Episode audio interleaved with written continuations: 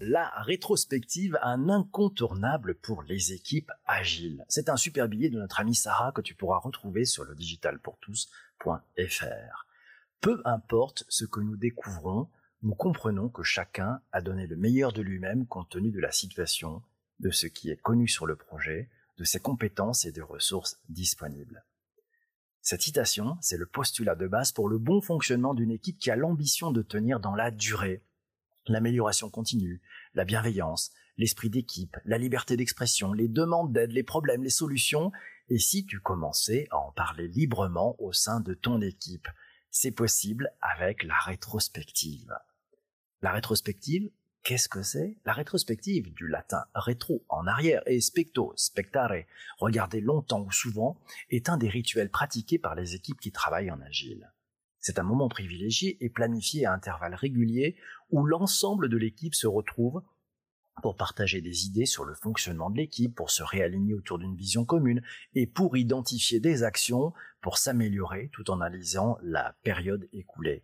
On observe le passé pour améliorer l'avenir. Quelles sont les quatre étapes d'une rétrospective? Sarah nous signale que malgré l'existence de plusieurs formats de rétrospective, on retrouve dans chacun d'entre eux le même schéma. Première étape, briser la glace. Voici la première étape essentielle d'une rétrospective. Un bon icebreaker, il catapulte l'équipe dans une ambiance unique et confortable.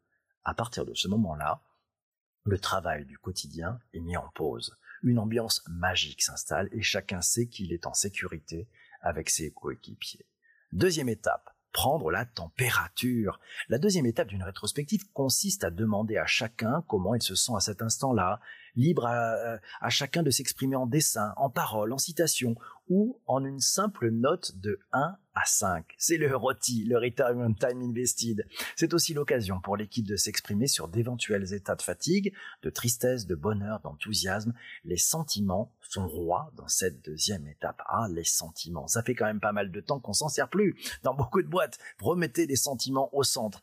Troisième étape, keep, drop, and start. C'est le bilan. Et oui, la troisième phase consiste tout simplement à faire le bilan de la période passée, à identifier ce qui s'est bien passé et ce que l'équipe souhaite garder, ce qui s'est mal passé et que l'équipe souhaite arrêter, et toutes les nouvelles idées que l'équipe souhaite commencer à mettre en œuvre. C'est la phase principale de la rétrospective. Chacun s'exprime à tour à tour sur des post-it par exemple et partage ses idées avec le reste de l'équipe. La quatrième phase, qui dérive naturellement de la troisième, consiste à identifier des actions pour la période à venir. Quels sont les vrais enjeux d'une rétrospective selon toi? Pour qu'elle soit efficace, une rétrospective, elle doit avoir un animateur qui facilite les échanges. Cette personne va se charger de préparer le rituel en amont, de l'animer efficacement en respectant le timing et en s'assurant qu'on atteint les critères de succès que l'équipe aura définis. Être planifié à intervalles réguliers, Ouais, ça c'est le enjeu de la, la rétrospective. Hein. Ça doit, si possible, jamais être annulé. C'est important cette régularité. Un autre enjeu, c'est bénéficier d'une clause de confidentialité. Tout ce qui se dit en rétro doit rester en rétrospective. Eh oui, ça, ce qui se passe à Dallas reste à Dallas. Quatrième étape, quatrième enjeu, être bienveillant. On s'écoute, on se respecte et on ne parle jamais des personnes absentes. On se dit les choses. Cinquième enjeu, et ouais, last but not least, c'est atterrir sur des actions qui sont smart, qui sont simples, qui sont mesurables, qui sont actionnables, qui sont réalistes et qui doit avoir une échéance dans le temps. C'est le T de Smart. Oui, les actions sont stockées dans ce qu'on appelle la Kaizen Zone et elles sont suivies par l'équipe dans un daily stand-up ou en début de la rétrospective suivante. Kaizen, ça veut dire amélioration progressive par petits pas. On pourra d'ailleurs, on en a fait un autre article et un podcast. Tu peux le retrouver sur ta principale plateforme de balado-diffusion ou sur le site ledigitalportous.fr pour retrouver ce podcast sur la méthode Kaizen. Tu veux aller plus loin? Tu veux aller plus loin avec la rétrospective? Il existe des centaines de formats pour l'animation d'une rétrospective. Il suffit de chercher euh, dans les moteurs de recherche les plus connus. Ces formats visent à gamifier de plus en plus ce rituel. On t'a mis d'ailleurs quelques liens en bas de l'article qui se trouve sur le digitalpourtous.fr. Tu retrouveras d'ailleurs ça dans les notes de bas d'épisode de la principale plateforme de podcast. Par ailleurs, avec le travail à distance, il existe aussi plein d'outils pour mener à distance ces rétrospectives. On peut parler de draft.io, de easyretro.io. Ce sont les outils favoris de notre amie Sarah.